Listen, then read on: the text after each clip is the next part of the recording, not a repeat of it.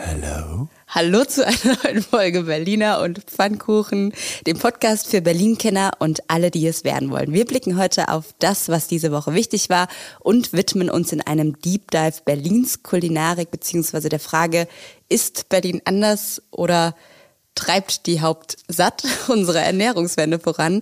Mein Name ist Ann-Kathrin Hipp, ich bin verantwortliche Redakteurin beim Tagesspiegel Checkpoint. Lorenz kann sich von Lachen schon nicht mehr krümmen. Hello.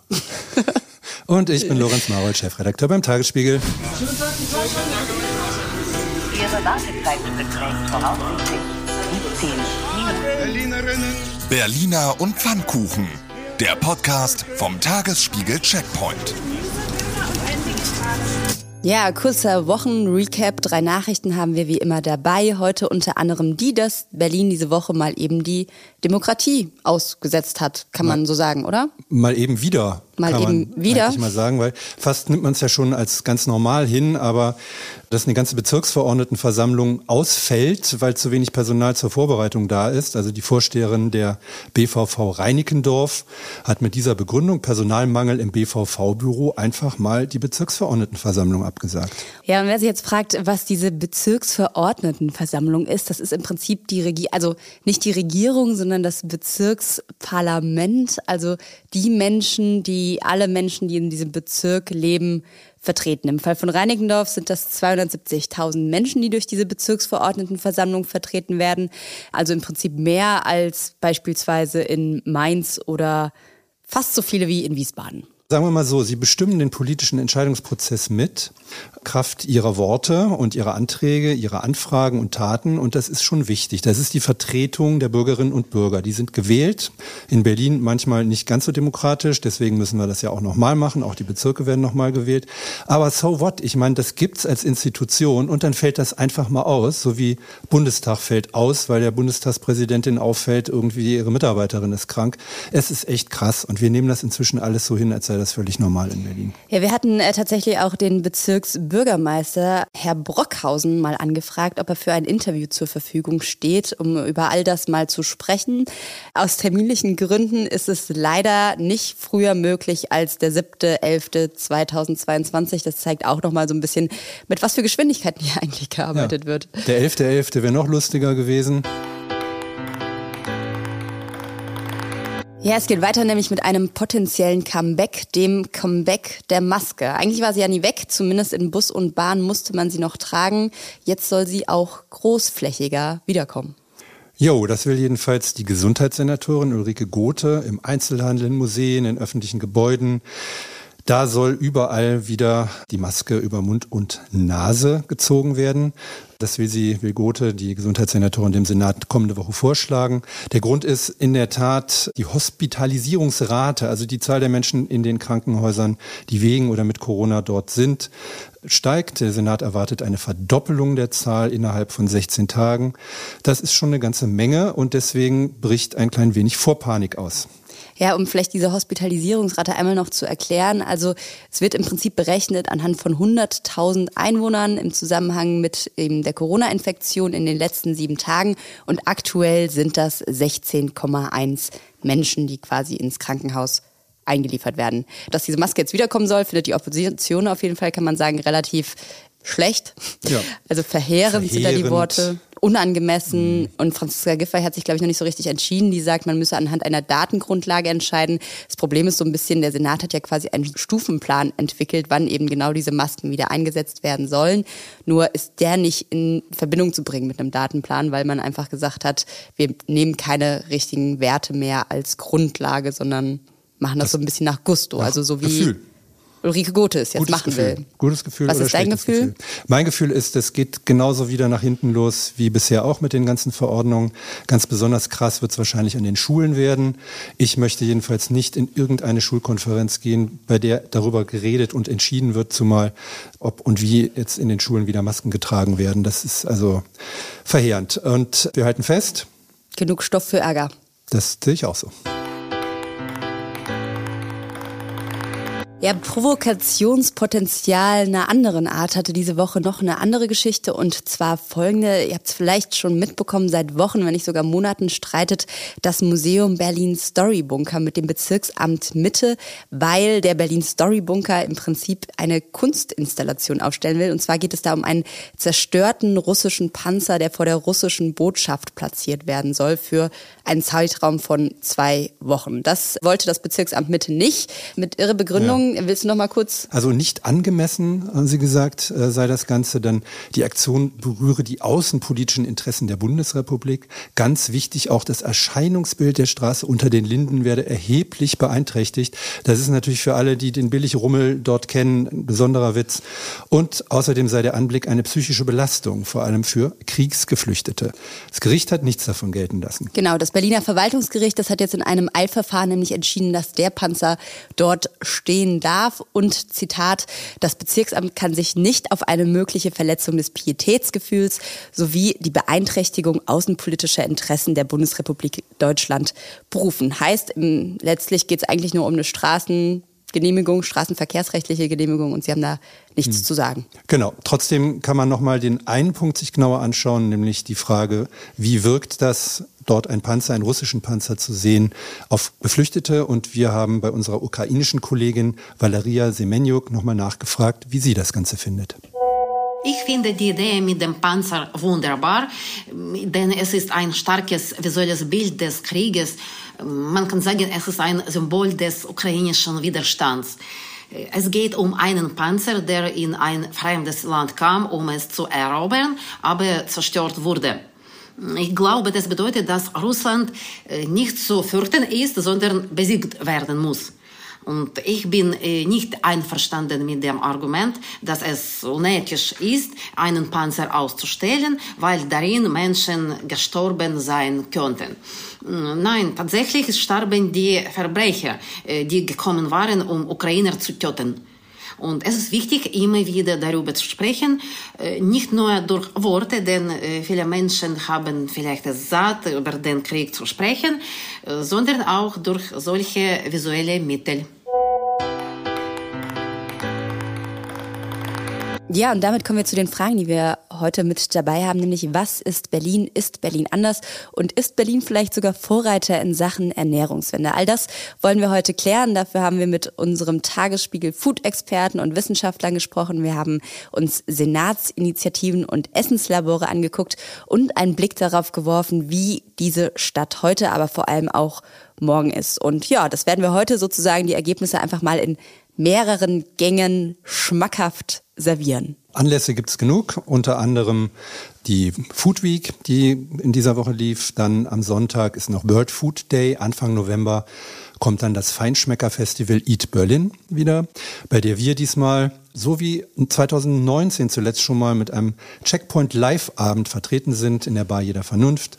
Darum geht's aber heute nicht. Entsprechende Infos dazu findet ihr weiter unten dann in den Show Notes. Genau, um uns dem Thema erstmal sanft und locker und smooth Smoothie zu widmen. Smoothie, oh Smoothie zu widmen. Haben wir einfach mal Berlins Politiker gefragt, was sie so am liebsten essen. Immerhin die Opposition hat sich gemeldet, auf die war Verlass. Und jetzt hören wir einfach mal, was Sebastian Schaja, Fraktionsvorsitzender der FDP und Kai Wegner, CDU-Chef, uns zu sagen haben.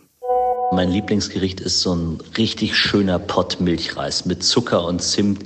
Erinnert mich auch immer wieder an meine Kindheit und das ist einfach nur lecker und extrem gut.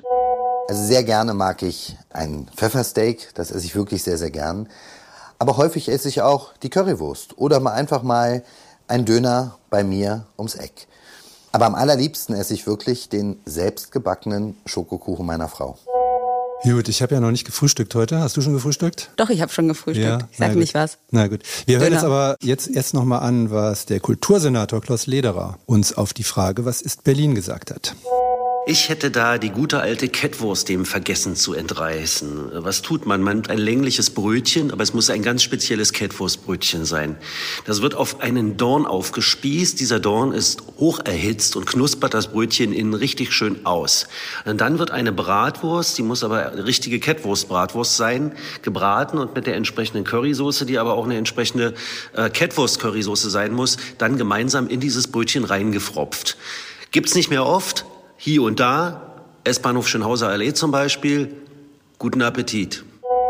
Mensch, wenn nach den Neuwahlen Klaus Lederer nicht mehr Kultursenator sein kann, darf, will oder muss, könnte er bei uns in der Kantine anfangen. Man hatte ich jetzt gerade nicht gesehen, aber du hast so erschrocken geguckt. Ich dachte kurz, der läuft aus der Tür raus.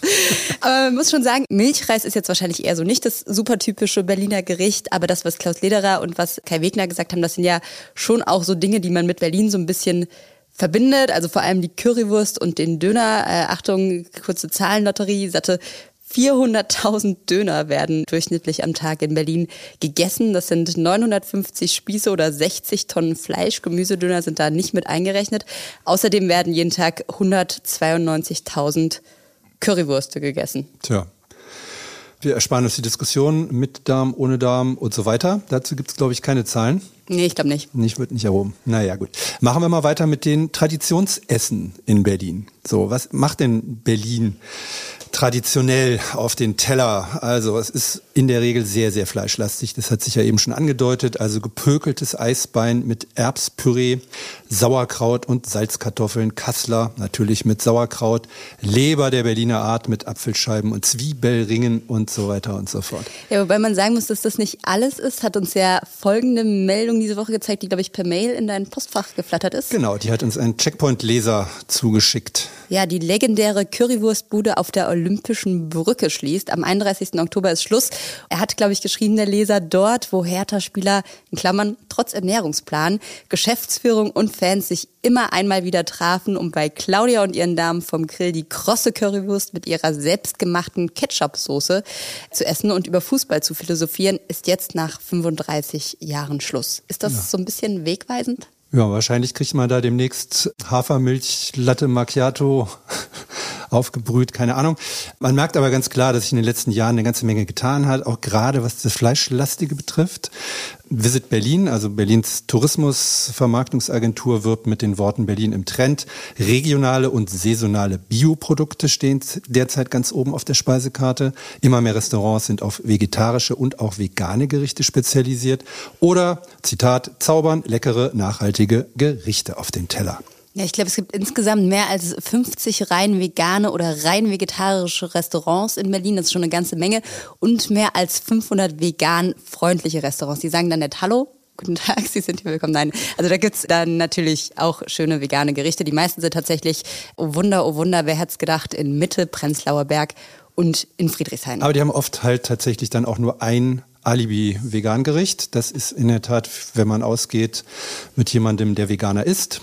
Bist ich, du Veganer? Nein, ich esse aber sehr wenig Fleisch. Mhm. Veganer bin ich nicht, aber wenn man mit Freunden ausgeht, unter denen Veganer sind, ist es gar nicht so einfach. Meine Freunde, die Veganer sind, die gehen tatsächlich auch ganz oft einfach wirklich in diese rein veganen Restaurants. Also das hat sich, glaube ich, wirklich deutlich durchgesetzt. Und man muss auch sagen, dieser ganze Trend, der ja jetzt sozusagen über die Jahre nach Berlin schwappt, sich anders zu ernähren, nämlich irgendwie fleischloser, gesünder, regionaler, saisonaler, der hat auch seinen Grund, denn diese ganze Ernährungsgeschichte muss sich auch wandeln. Warum? Das hat uns Philipp Stierand erklärt. Er ist Experte für kommunale Ernährungspolitik und leitet die Kantine Zukunft. Die Kantine Zukunft ist ein Projekt in Berlin, das quasi Gemeinschaftsküchen darin berät, wie man gesund und nachhaltig nachhaltig kocht und er hat uns Folgendes gesagt. Wir stehen vor der Herausforderung, dass die Art und Weise, wie wir uns ernähren, uns nicht gut tut, uns als Menschen und der Umwelt nicht gut tut. Und das muss sich ändern. Darum fordern Experten und ich auch eine Ernährungswende. Experten und ich auch. Also Wir sagen einfach mal, Sie sind auch ein Experte, als wenn Sie da die alle beraten. Sie können sich ruhig mutig Experte nennen. Genau. Die große Frage ist natürlich, was bedeutet das konkret? Und dazu hören wir nochmal rein bei Herrn Stierand. Das Fleisch, was eine Generation vor uns ein, ein Festtagsgericht war, wird ähm, sicher wieder äh, den Stellenwert von etwas Besonderem ein, einnehmen. Wir werden uns deutlich pflanzlicher ernähren. In meiner Vorstellung ähm, deutlich gemüselastiger, deutlich mehr Getreide, deutlich mehr, mehr Hülsenfrüchte. Und es wird saisonaler werden, einfach weil das ein großes Vergnügen ist, aus der Region, aus der Saison zu essen, aber weil auch das ähm, unsaisonale Essen ein, ähm, ja, eine deutliche Belastung für die Umwelt ist. Ja, ja, ob das so wird, ist die Frage. Also, dass das wünschenswert wäre, sicherlich. Aber ob die Leute einen besonderen Spaß dran empfinden, ich sage jetzt mal in der großen Menge, etwas zu essen, nur weil es um die Ecke kommt, da bin ich mir noch nicht so sicher. Kohl zum Beispiel. Kohl? Also wenn wir nochmal über regionales und saisonales Essen sprechen, dann wäre Kohl zum Beispiel ja gerade, was wir wunderbar aus Brandenburg beziehen können. Und wenn wir nochmal zum Beispiel im Tagesspiegel Innovation Lab an dieser Stelle einen Hinweis und einen und Props sagt man noch heutzutage, ja. Props an die Kolleginnen und Kollegen, die haben nämlich was ziemlich Cooles gemacht. Die haben im Prinzip einen Klimabilanzrechner erstellt vor ein paar Monaten und da kann man alle möglichen Gerichte eingeben und kann einfach mal gucken, was das Ganze so an CO2 verbraucht und wie klimafreundlich das ist. Und wenn man da Kohl eingibt, dann kriegt man da einen Kilo für einen CO2-Ausstoß von 493 Gramm. Wenn man aber beispielsweise einen Kilo Mango eingibt, äh, was ja dann weder saisonal noch regional wäre, dann sind es 1,2 Kilo, die da verbraucht werden an CO2. Das heißt, aber da merkt man schon ganz deutlich den Unterschied. Wer ist ein Kilo Mango? Ja, ich habe halt jetzt mit Mengen gerechnet. Ja, ja, ja, Das gehört vielleicht in die Rechnung dazu, aber ich glaube. Wer ist ein Kilo Kohl?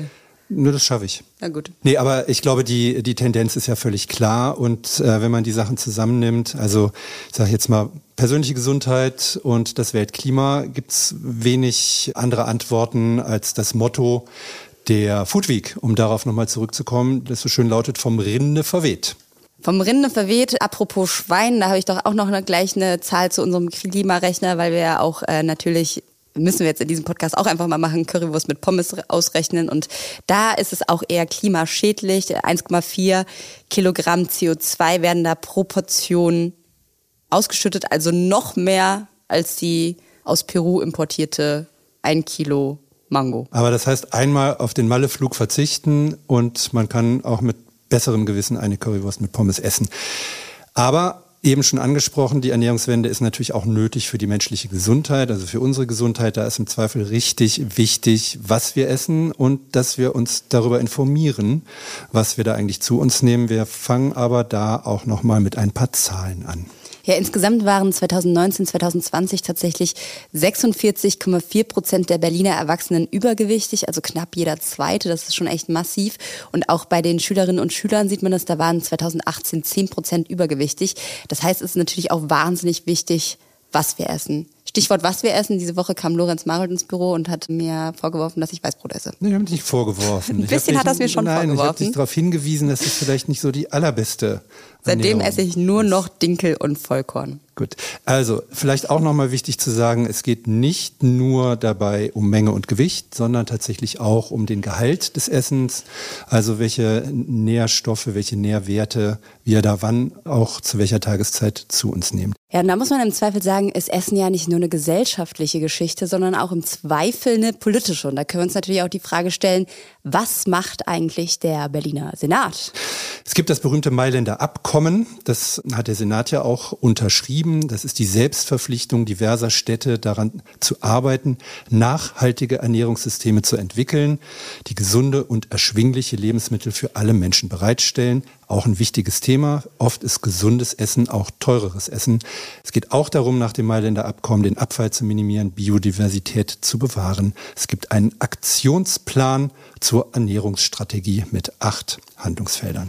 Ja, und tatsächlich, wenn man sich anguckt, was dieser Senat um dieses Mailänder Abkommen drumherum so macht, dann muss man sagen, wir haben wirklich von fast allen Experten und Expertinnen, mit denen wir gesprochen haben, Lob für den Senat bekommen. Das passiert ja auch nicht immer. In diesem Fall passiert es schon. Die sagen, dass sie da schon sehr umtriebig sind. Es gibt auch ein fünfköpfiges Team in der Umweltverwaltung, die sich explizit nur mit Ernährung beschäftigt, die an der Weiterentwicklung dieses Aktionsplans arbeitet, die auch zwölf Projekte umgesetzt haben, schon in diesem Jahr. Und was daran lobenswert ist, das hat uns auch nochmal der Herr Stierand gesagt. Berlin hat eine Vorreiterrolle. Wenn man ähm, sich anguckt, was auf Ebenen der Kommunen in puncto Ernährungspolitik passiert, ist sicher Berlin eine von den zwei, drei Kommunen, ähm, die da am meisten tun. Das war Philipp Stierand von Kantine Zukunft. Ein paar Beispielprojekte wollen wir gerne erwähnen. Das ist das kostenlose Bioessen in Berlins Grundschulen.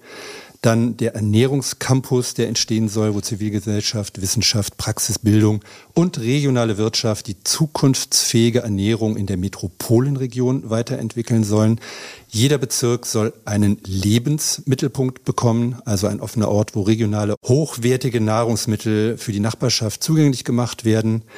Und die Koalition entwickelt auch ein Regionalitätkonzept, auf dessen Basis sich, sie sich dafür einsetzt, den Anteil ökologisch und regional erzeugter Lebensmittel kontinuierlich zu erhöhen. Ja, und gerade der letzte Punkt, da muss man sagen, da ist äh, Berlin tatsächlich noch ausbaufähig. Das Institut für Welternährung jedenfalls hat ausgerechnet, dass Berlin sich Stand jetzt gerade einmal drei Tage von dem ernähren könnte, was in der Stadt an Lebensmitteln so vorhanden ist. Weil, das muss man sagen, das Allermeiste einfach jeden Tag außerhalb von der Stadt angekarrt wird. Das lagert in irgendwelchen Logistikzentren. Also im Prinzip wird das aus der Welt in diese Logistikzentren gebracht und aus den Logistikzentren dann jeden Tag mit dem LKW in Supermärkte, Restaurants etc. Und das müsste eigentlich überhaupt nicht sein. Das hat zumindest der Ernährungsrat Berlin analysiert. Ja, der Ernährungsrat Berlin, das ist ein zivilgesellschaftlicher Zusammenschluss unterschiedlicher Akteure, die die Ernährungswende vorantreiben und auch mit dem Senat eng zusammenarbeiten. Die Wirtschaftsjournalistin Annette Jensen, die engagiert sich dort und sie hat uns dazu Folgendes gesagt. Das Zentrum für Agrar- und Landschaftsforschung in Müncheberg hat ja auch ausgerechnet, äh, dass Berlin-Brandenburg in einem Umkreis von ungefähr 100 äh, Kilometern ernährt werden könnte. Die Voraussetzungen in Berlin-Brandenburg sind eigentlich super. Und äh, was natürlich stattfinden müsste, wäre eine viel stärkere Vernetzung äh, der beiden Länder. Berlin als der große Nachfrager müsste ähm, seine Lebensmittel eben überwiegend aus Brandenburg äh, beziehen. Aber das äh, im Moment sind eben die, die Handelsstrukturen überhaupt nicht im geringsten äh, so ausgerichtet. Ja, im Auftrag des Ernährungsrats hat sie sogar ein Buch geschrieben. Das heißt, wie könnte es anders sein? Berlin ist anders. Auch ein schöner Senatsslogan. Jawohl.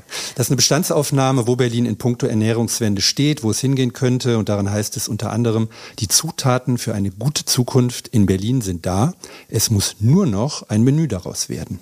Ja, und diese Zutaten werden in Teilen zumindest schon genutzt. Wir haben ja eben schon ein paar Senatsbeispiele gehört, um vielleicht auch nochmal die vielen Organisationen und engagierten Menschen zu loben, die sich für ja, andere Ernährungsformen einsetzen. Da gibt's unter anderem den Regionalwert AG Berlin-Brandenburg. Das ist eine Bürgeraktiengesellschaft, die im Prinzip so funktioniert, dass Bürger dort Aktien kaufen, aber nicht solche, die dann irgendwie anhand der Börse schnell hoch und runter rasseln, sondern solche, mit denen Ökobetriebe finanziert werden. Das heißt Bauernhöfe, Gemüseverarbeiter und Dorfhändler. Oder es gibt beispielsweise auch das Solar-Wie-Netzwerk, die solidarische Landwirtschaft. Die ist auch mitgliederbasiert und da geht es darum, dass Landwirte im Prinzip anbauen, was Mitglieder essen wollen. Also die Mitglieder zahlen dann einen monatlichen Beitrag und erhalten das, was jeweils gerade auf dem Acker wächst. Da wird dann irgendwie nichts gewogen, da wird nichts in Tüten verpackt und abgerechnet, sondern jeder zahlt seinen Beitrag und kriegt dafür sein Essen, zum Beispiel Kohl. Cool. Und keine Currywurst.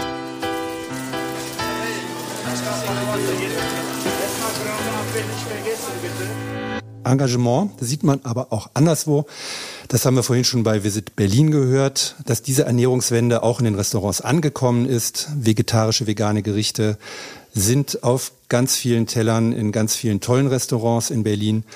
Und da ist Berlin tatsächlich durchaus ganz vorbildlich und viele Menschen wissen das, wenn sie nach Berlin kommen, dass sie hier was Besonderes bekommen können, weil eben auch die Experimentierfreudigkeit in Berlin wie immer besonders ausgeprägt ist. Dazu haben wir einmal mit Felix Denk gesprochen. Felix Denk leitet bei uns die Genussredaktion. Ihr könnt euch vorstellen, das ist ein super toller Job, da kann man sich den ganzen Tag mit Essen und Trinken beschäftigen und er sagt uns Folgendes zum Berliner Essensraum. Also was Berlin schon ist, ist sowas wie ein Labor vielleicht. Hier können neue Dinge leichter entstehen scheinbar als anderswo, als sagen wir mal in Hamburg oder München. Ähm, das hat mehrere Gründe. Einmal, weil es hier lange Zeit günstiger war, was aufzumachen. Man kann was ausprobieren. Du musst vielleicht nicht ganz so hohe Kosten investieren, die du als Existentgründer ja irgendwie einfach nicht hast, den finanziellen Background. Das ist das eine. Das andere ist, dass es auch keine so genaue, keine so gewachsene Esskultur hier in Berlin gibt. Ja, wenn ich in München essen gehe, dann ähm, ist die Chance relativ hoch, dass ich in einem bayerischen Restaurant lande. Das ist in Berlin relativ gering, die Chance. Hier gibt es größere Communities, es gibt nicht diese gewachsene Tradition, auch wenn es ein paar Klassiker gibt. Und so ist es, dass in den letzten, sagen wir mal, 15 Jahren jetzt auch sehr viele Expats äh, nach Berlin gekommen sind, aus ähm, England, Amerika, auch aus Australien, ihre eigenen Essgewohnheiten mitgebracht haben und Läden eröffnet haben und vor allem auch, ähm, das ist ganz wichtig, es, es gab auch eine Schicht an Leuten, die sowas essen wollen, ein Publikum, das das einfordert. Ja, witzigerweise die fast gleiche Wortwahl des Labors hat David Succi in einer Sprachnachricht an uns benutzt. David Succi ist Inhaber von Freya, wer das nicht kennt. Das ist ein veganes Zero-Waste-Restaurant in Mitte. Also alles, was man irgendwie nachhaltig machen kann, machen die. Die produzieren alles selbst, vom hausgemachten Sauerteig, Brot über Haselnussmilch, Kombucha bis hin zu zarte Bitterschokolade. Und die produzieren vor allem keinen Müll. Also alles, was an Essensresten anfällt, wird innerhalb von 24 Stunden Stunden in einer Kompostiermaschine zu einem Bodenersatzstoff verarbeitet und geht dann zurück an den Lieferanten. Und genau, jetzt hören wir nochmal David Succi, der uns auch was zum Labor Berlin sagt und auch dazu, wie er quasi mit der veganen Community so klarkommt. Nee, klarkommt ist das falsche Wort. Wie die vegane Community die einfach feiert. so ist, wie sie ihn feiert, genau. Berlin hat extrem viel Potenzial, was Gastronomie angeht. Und ich glaube, hier kann man sich extrem austoben. Und deswegen gibt es einfach so, auch so, so viele tolle Konzepte. Und Berlin ist auf jeden Fall so ein Food-Laboratorium. Die Stimmung in der veganen Community ist, glaube ich, gut. Also wir sind da gar nicht so tief drin, dass wir das irgendwie äh, täglich, täglich merken, wie da was, was los ist. Aber wir merken, dass wir was richtig machen, dass die Leute Bock und Lust auf unser, auf unser Essen haben, was ohne tierische Produkte hergestellt wird. Also würde ich sagen, äh, der geht's gut. Tja, was gibt's bei ihm so? Also was lesen wir da auf der Karte? Geröstete und kaffeeglasierte Aubergine, Adobo, Karotte, Orangen, Koji, Soße, rauchige Auberginencreme, Sesam, knusprige Maiskörner, Endivinsalat. Meine Güte, ist aber auch nicht ganz billig. Dreigang-Menü kostet 51 Euro, Viergang 61, Fünfgang 71. Man möchte gar nicht drüber nachdenken, was irgendwie so ein 8, 9, 10-Gang-Menü kosten Aber würde. Kindermenü kostet nur 17 Euro. Also Okay. die Kinder können wir da hinschicken. Aber man muss auch sagen, es gibt auch Experimentierlabore, äh, AK-Restaurants, die durchaus günstiger sind. Also zum Beispiel Anfakt in Mitte. Das ist ein nachhaltiges veganes Streetfood-Restaurant, das Zitat die Klassiker neu interpretiert. Da gibt's Burger und Pizza, zum Beispiel den Happy Chicken Burger aus Unchicken. Das ist ein Hühnchenersatz, der kostet 11 Euro 50 oder auch um das Daluma zu nennen, das ist auch, wir haben jetzt nur eine kleine Auswahl, ihr wisst, es gibt viel, viel mehr, aber das hat zum Beispiel auch Superfood, wo im Prinzip alles von den Zutaten über den Strom bis hin zur Verpackung ausschließlich aus nachhaltigen Ressourcen verwendet wird. Da kriegt man dann beispielsweise so einen Grünkohl, da ist wieder der Kohl, er zieht sich durch unsere, unsere Sendung. Grünkohlgurke, Brennnesselsaft für 6 Euro. Hm, das klingt ganz gut. Ich stehe ja nicht so auf diese Ersatzsachen, die so schmecken wie. Weil ich denke, wenn dann schon, dann richtig. Aber das ist ja für jeden ein bisschen unterschiedlich. Isst du so einen veganen Brotaufstrich oder sowas? Ja, Echt? Ja, ich muss auch sagen, Rügenwalder äh, ist da tatsächlich wahnsinnig gut drin geworden in diesen Ersatzprodukten, weil die schmecken auch einfach total lecker. Ich esse das schon, ja, Mhm. muss ich sagen. Na gut. Geht natürlich auch noch teurer als das. Als, äh, die vegane Leberwurst von Rügenwalder? Grün, ja, die ist ja nicht ganz so billig, ne? Aber ich meine, als der Grünkohl, Gurken, Brennnesselsaft für 6 Euro. Felix Denks neueste Beobachtung. Auch die Sterne-Restaurants springen jetzt auf den veganen Zug und das ist wirklich neu. Also in dem veganen Bereich tut sich gerade wahnsinnig viel. Diesen Monat haben zwei Sterne-Restaurants äh, angefangen, ein veganes Menü anzubieten. Und auch, dass jemand wie Tim Raue, ein Koch mit zwei Sternen, eine äh, vegane Hühnerbrust aus äh, Erbsenproteinen in sein Menü nimmt, das ist nicht, nicht weniger als ein Kulturbruch. In dieser Art von Küche geht es ja immer nur um Produkte, Produkte, Produkte. Es geht um die handgetauchte Jakobsmuschel aus dem, vom Polarkreis. Desto exklusiver, desto besser. Und dass dann ein Koch von seiner äh, Güteklasse, einer, der ganz, ganz oben mitspielt, so ein Produkt in sein Menü nimmt, das ist schon eine Riesenveränderung. Und ähm, es würde mich wundern, wenn das nicht ähm, bald äh, zu einem viel größeren Trend wird. Ja, also man sieht schon an all diesen Dingen, es ist überall wahnsinnig viel los, es wird wahnsinnig viel experimentiert. Es ist aber auch alles nicht immer ganz billig. Also klar, es muss jetzt nicht hier zu Tim Raue gehen und da das Sternemenü essen, aber auch die vermeintlich normalen Restaurants muss man sich ja gerade in dieser Zeit der Inflation leisten können. Und ich sag mal, ein Hartz-IV-Empfänger, der 449 Euro im Monat kriegt, der kann dieses Drei-Gänge-Menü für knapp 51 Euro von früher war es doch, der kann das im Prinzip fünfmal im Monat essen und dann hat er auch kein Geld mehr übrig. Gut, das heißt also, die Ernährungswende in den Restaurants reicht nicht aus, aber man hat ja Alternativen, zum Beispiel die beliebten Kantinen. Genau. Wir haben ja noch einen Blick in die Senatskantine an die, zu diesem Anlass geworfen. Da gibt's heute gebratene Schupfnudeln mit Vanillesoße und Mohnbutter ab drei Euro. Es gibt gratinierten Pfannkuchen mit Tomate und Mozzarella gefüllt ab vier Euro. Und es gibt Fisch nach Tagesangebot ab vier Euro. 50. Also wer jetzt noch schnell vorbei äh, laufen will, kann das vielleicht sich noch die Reste abstauben. Und man muss sagen, dieses Kantinending, also früher gab's ja auch in Ostberlin diese Volksküchen. Und das ist tatsächlich auch was, was es an anderen Ländern noch gibt und was tatsächlich ein Ort sein kann, an dem Menschen auch zusammen gut und nachhaltig essen. Und an dieser Stelle hören wir jetzt auch nochmal Philipp Stierand von der Kantine Zukunft, der uns ein Beispiel aus Brasilien mitgebracht hat. Das klassische Beispiel ist da Bella Horizonte in Brasilien. Wir haben da vor 10, 15 Jahren angefangen, aber Hungerbekämpfung gemacht haben mit einer sehr guten kommunalen Ernährungspolitik. Und dazu gehörten und gehören auch immer noch so, so Volkskantinen, die ähm, in den Stadtteilen sind, die für alle geöffnet sind und wo es einfach ähm, gutes Essen zu, für sehr kleines Geld gibt. Aber die meisten landen ja dann doch erstmal wieder im Supermarkt. Das Statistische Landesamt äh, Berlin-Brandenburg hat äh, für 2018 festgestellt, dass jeder Berliner Haushalt 220 Euro im Monat für Lebensmittel aufgewendet hat. Damit kommt heute sicher niemand mehr aus, nicht nur wegen der Inflation. Es ist tatsächlich ja alles rasant teurer geworden. Butter haben wir gerade gelesen, mehr als 50 Prozent. Also worum geht's? Man muss Anreize schaffen, pflanzenbasierte Lebensmittel stärker subventionieren vielleicht, Mehrwertsteuer senken. Ja, gibt da alle möglichen Überlegungen, um zu gucken, dass diese ähm, ja, Ernährungswende eben nicht nur in den hippen Lokalen stattfindet, sondern auch auf den Tellern zu Hause. Und Beatrice Waldhall vom Leibniz Zentrum für Ag Agrarlandschaftsforschung. Sie ist Expertin dafür, wie Städte mit Lebensmitteln in Zukunft versorgt werden oder auch jetzt schon versorgt werden. Und sie hat in Sachen Ernährung für alle folgenden Vorschlag gemacht. Ja, da braucht es auf jeden Fall noch gezieltere Förderung für ähm, bedürftigere Gruppen.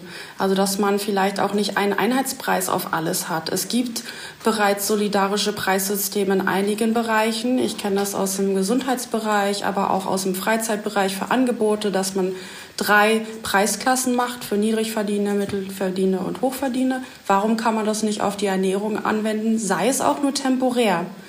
Da gibt es noch ganz, ganz viele Stellschrauben, die einfach ungenutzt sind. Und wenn man die wirklich proaktiv angeht, denke ich schon, dass eine Ernährungswende auch in Krisenzeiten denkbar ist. Tja, es gab ja so einen ähnlichen Vorschlag mal in Berlin im Zusammenhang mit Miete, dass man also Miete zahlt nach Einkommen.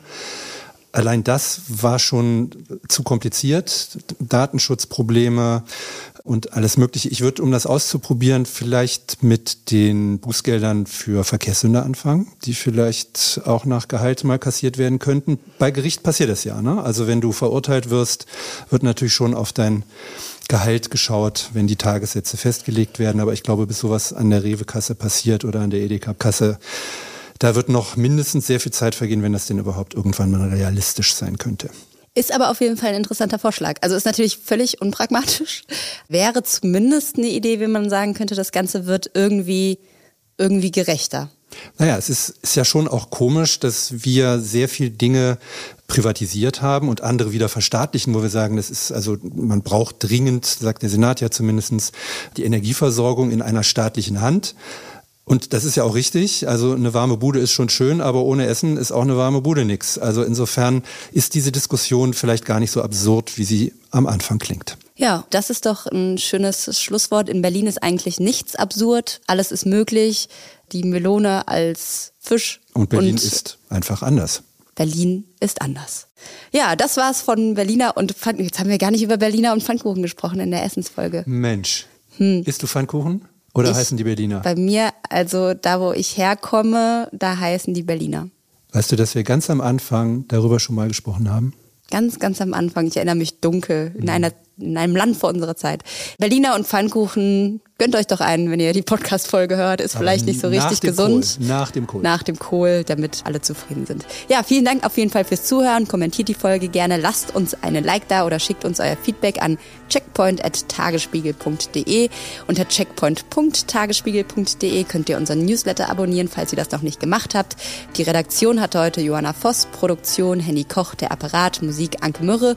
Und wir sehen uns hier nächste Woche wieder. Bye bye. Tschüssi.